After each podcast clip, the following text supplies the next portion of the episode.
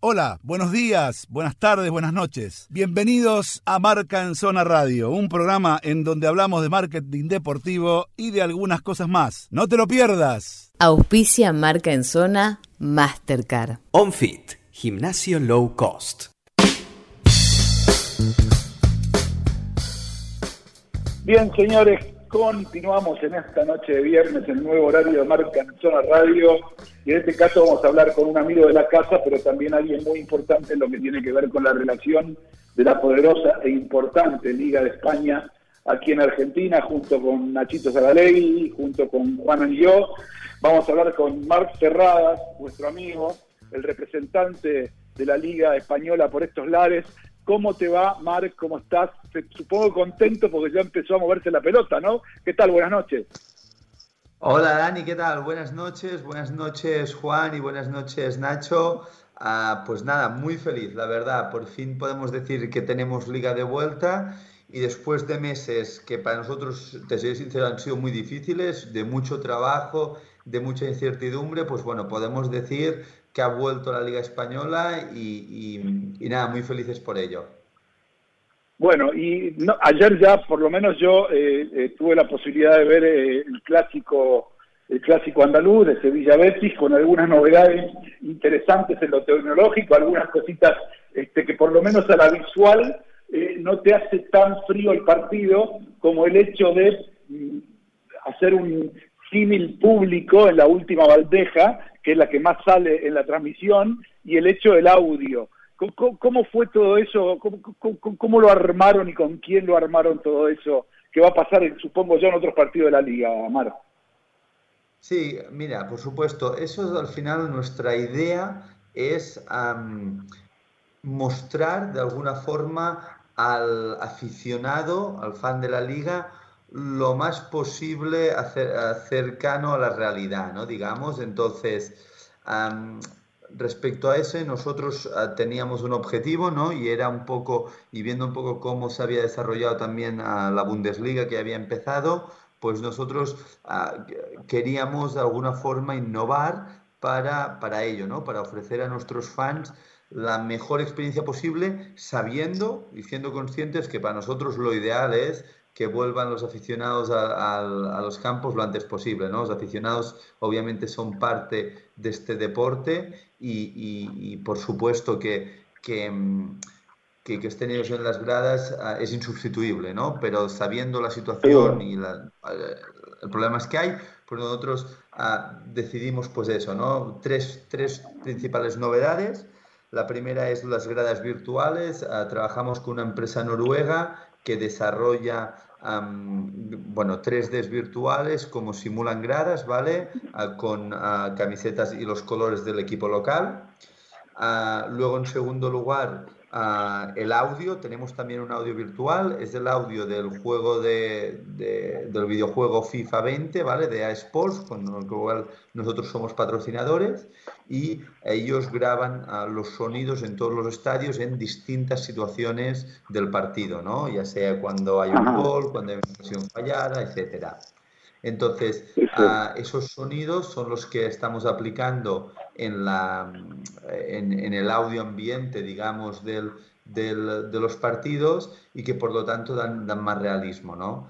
Y el tercer punto es que, bueno, algunas cámaras pues los hemos cambiado de ángulos, ¿no? Las cámaras, digamos, de los, de los, de los, de los vestuarios o de la, la salida, ¿no? Del túnel de vestuarios cuando salen al campo, como, como hay, hay riesgo de que están cerca de los jugadores, etcétera, en ese caso la cámara lo que hace es, se automatizan, se sistematizan, ¿vale? Son máquinas que son esas cámaras.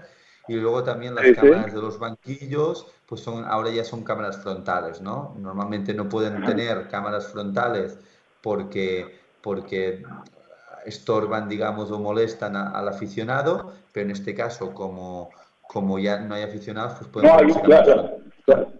Eh, ahora, Marc, una pregunta. ¿Tienen alguna previsión? ¿Ya les llegaron algunos números de rating del primer partido, el, de ayer, que hace más o menos 24 horas se jugó? No, no tenemos aún datos de rating, ah, pero nuestra, nuestro objetivo es hacer el récord histórico de rating ah, de, la liga, ¿no? desde que se tienen datos. Ah, creemos que será que, es posible. Tenemos partidos muy interesantes en franjas ah, también interesantes, ¿no? El Barça, el Madrid en horarios muy bonitos para Latinoamérica, ¿no? y luego tenemos dos partidos que es el que es el del Español y el del Athletic de Bilbao, Atlético de Madrid, para con la franja de China que creemos que pueden ser que pueden tener también un impacto muy fuerte. Claro, igual, viste, a veces pasa, no sé cómo pasará en otros países, pero acá, por ejemplo, el Madrid solo se va a poder ver por DirecTV, ¿sí? Eso hace que baje muchísimo, te va a bajar los números muchísimo. Vas a comparar con ESPN, este, el, rating del Barcelona comparado con el rating de DirecTV y va a ser por lo menos dos o tres veces mayor el de ESPN, porque acá DirecTV es la tercera cadena en ese sentido no tiene la penetración que tiene ESPN o Fox, esa es la verdad. Exacto, no, eso sí es cierto, es decir, y DirecTV tiene una penetración más o menos del 30% de los hogares de televisión de pago en, en, en, Argentina, ¿no? Mientras que, por ejemplo, tenemos DirecTV, ay, perdón, a ESPN o Fox, que tienen el 95, entre el 95 y el 99% de penetración en los hogares de televisión de pago, ¿no? Eso cuando son los canales de ESPN 1 y ESPN 2. Es verdad que ESPN 3 y ESPN Plus tienen un poquito menos de alcance, ¿no? Ah, pero, pero sí, obviamente, ah, no obstante, a pesar de eso, ¿no? Que son unas cosas que no, se nos dan en todas las jornadas, también destacar ahí que muchas veces hay partidos ¿no? donde compiten contra partidos locales o otras ligas. ¿no? En este caso, al final, no tenemos liga local y luego la única liga que estará, que estará presente será la, Bundesliga. ¿no? bueno, no sé si también la Copa. Dime. Sí. No, no, te quería preguntar eh, respecto de esto que, estás hablando, que, que está tan interesante. Y, digo, el hecho, eh, digamos, lo de, lo de DirecTV es una cuestión, un fenómeno argentino o lo replicas a la región, Latinoamérica? En general, en, general mira, es muy difícil, ¿no? Es muy difícil tener una doble estrategia porque ahí tienes, oye, los canales de televisión que te dan, digamos, mucha presencia, ¿no? Mucha capilaridad y por lo tanto ah, se, ve, se ve mucho tu producto, pero luego hay los canales donde puedes monetizar mucho más, ¿no? Canales de pago donde al final ellos pueden pagar mucho más por, por los derechos, ¿no? Entonces, normalmente nosotros buscamos un modelo mixto, ¿no? Un modelo que te permita, por una parte, poder monetizar el valor de tus derechos y por otra parte también poder expandir uh, un poco tu, tu, marca ¿no? y tener partidos en abierto o partidos, digamos, uh, de televisión, de, de, de, todas las televisiones de pago, pues que, que te den esa, esa presencia de marca en, en, en, todos los hogares. ¿no? El caso de, en toda Latinoamérica tenemos esta, esta, esta estrategia, en el caso de México pues tenemos ocho partidos por Sky, por Sky y dos por, por TUDN, ¿no? que es el canal de Televisa. Entonces, eh, es un, digamos, un modelo que, que intentamos replicar en, en, prácticamente todos los territorios. Claro. Marc, eh, Nachito, vos estuviste el otro día, se hizo una presentación, Marc hizo una presentación eh, de todo esto que va a presentar o está presentando la liga para el regreso del fútbol de España tan importante para, para nosotros y para la región también, y tan ávidos de ver fútbol que tenemos, sobre todo Barcelona, Real Madrid, Valencia, eh, equipos donde, donde hay argentino, la, estrellita del fútbol argentino de ahora, eh, Ocampo, que ayer hizo un gol y la rompió toda jugando para el Sevilla. Bueno, digo, este Nachito, ¿alguna cosa que preguntarle, alguna cosa para aclarar con, con, con nuestro amigo Marc? Hola Marc, buenas noches, ¿cómo estás? ¿Qué tal, Nacho? ¿Cómo estás? Te iba a decir acá, acá el Vasco, porque ya estuvimos charlando un poco sobre mi apellido. Exacto. ¿Real o Atlético? Ah, eh, del Real. ¿De la Real Sociedad? Sí, señor. Pero ah, porque algún, algún, algún ancestro ha Entonces no sos vasco. Para los vascos no sos vasco, te aviso. Mirá, ahí tenemos, después te vas a saludar. Juan Angio, que tiene mucha historia en España y, vas a ver qué te va a decir, le decimos el torero, imagínate. nada, quería contarle, que, quería contarles a nuestro público que bueno, que, la liga trabaja mucho y, muy bien con la prensa eh, en nuestro país, tuvimos un, un Zoom con Fernando Morientes, con Marc, que nos explicaron todo lo que iba a hacer la liga ahora en, el comienzo. Pero vos, yo investigaba un poquito, Marc, y vos trabajaste también para la liga, pero en Centroamérica. Y yo te quería consultar eh, qué diferencias veías con el público de Centroamérica y el público que te encontraste acá en Sudamérica. Mira, para mí la diferencia más grande es, el, sobre todo en Centroamérica y Argentina, ¿vale? Te diré porque en otras partes de Sudamérica no pasa tanto. Um, para mí hay dos diferencias, ¿no?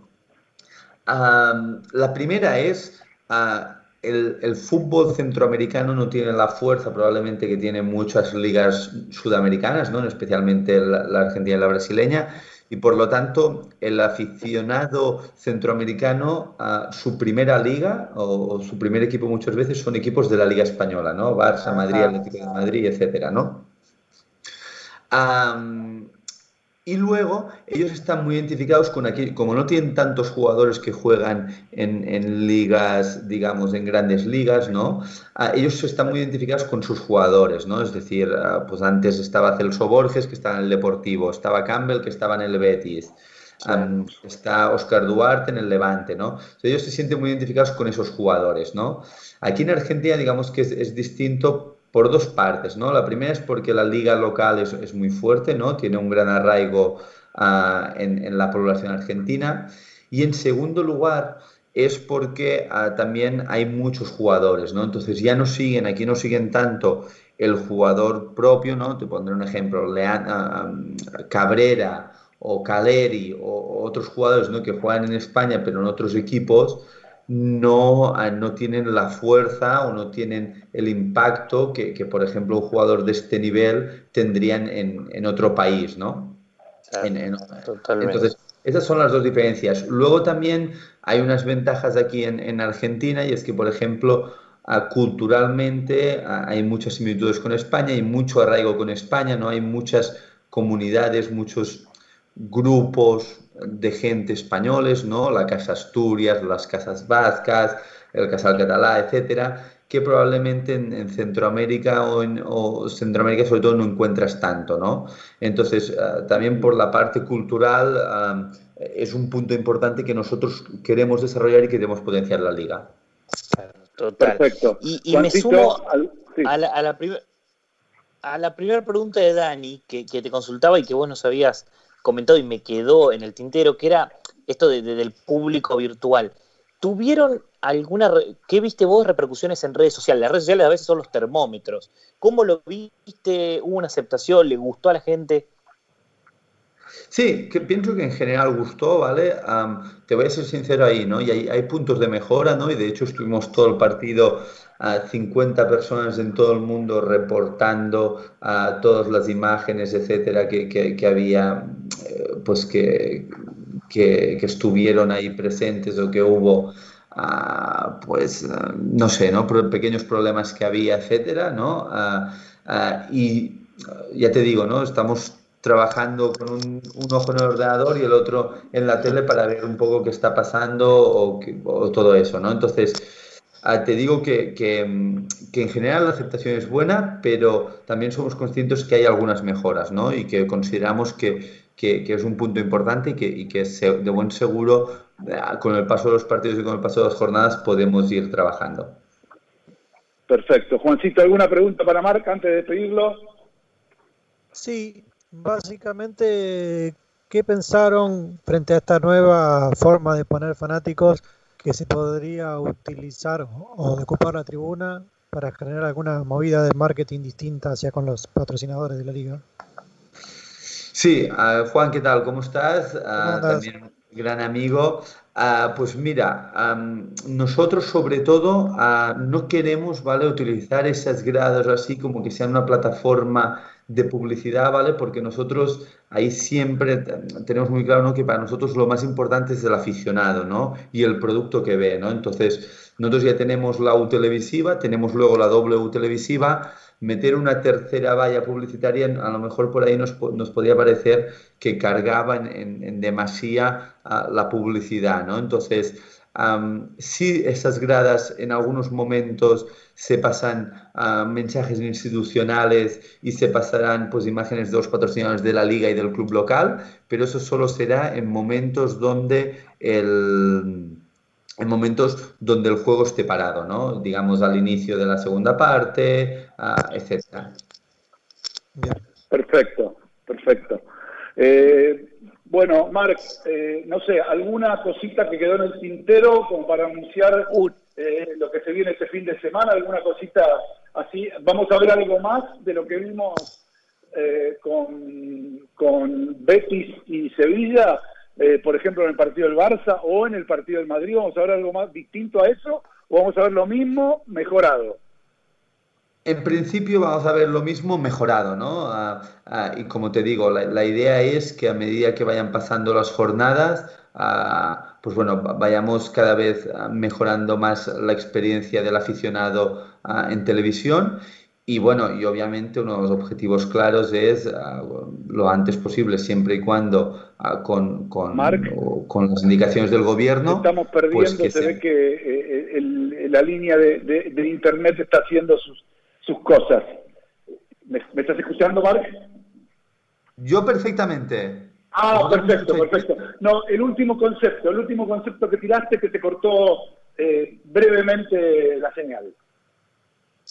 Sí, no, comentaba que nosotros, por supuesto, vamos a seguir trabajando para que el público pueda entrar en los estadios lo antes posible, siempre respetando las normas de las autoridades sanitarias, ¿no? que nos marcará el gobierno. Al final, nosotros no, podemos decidir en esto, entendemos que es una pandemia y que no podemos ah, decir cuándo volverán los, los equipos o los o, bueno, los aficionados, pero, pero ojalá pueda ser lo antes posible.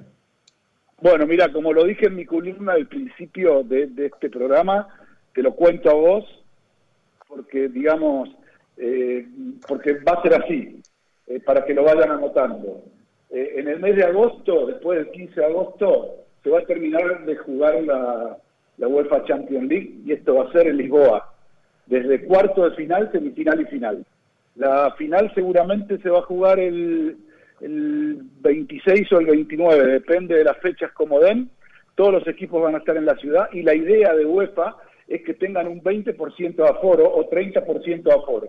Todos en la ciudad de Lisboa. Lo mismo va a pasar con la Euroliga, con la Euro, que se va a jugar en cuatro ciudades de Alemania, dos de ellas son Frankfurt y la otra Múnich. Y la tercera noticia que te doy es que la Supercopa Europea se va a jugar exactamente en la ciudad de Budapest.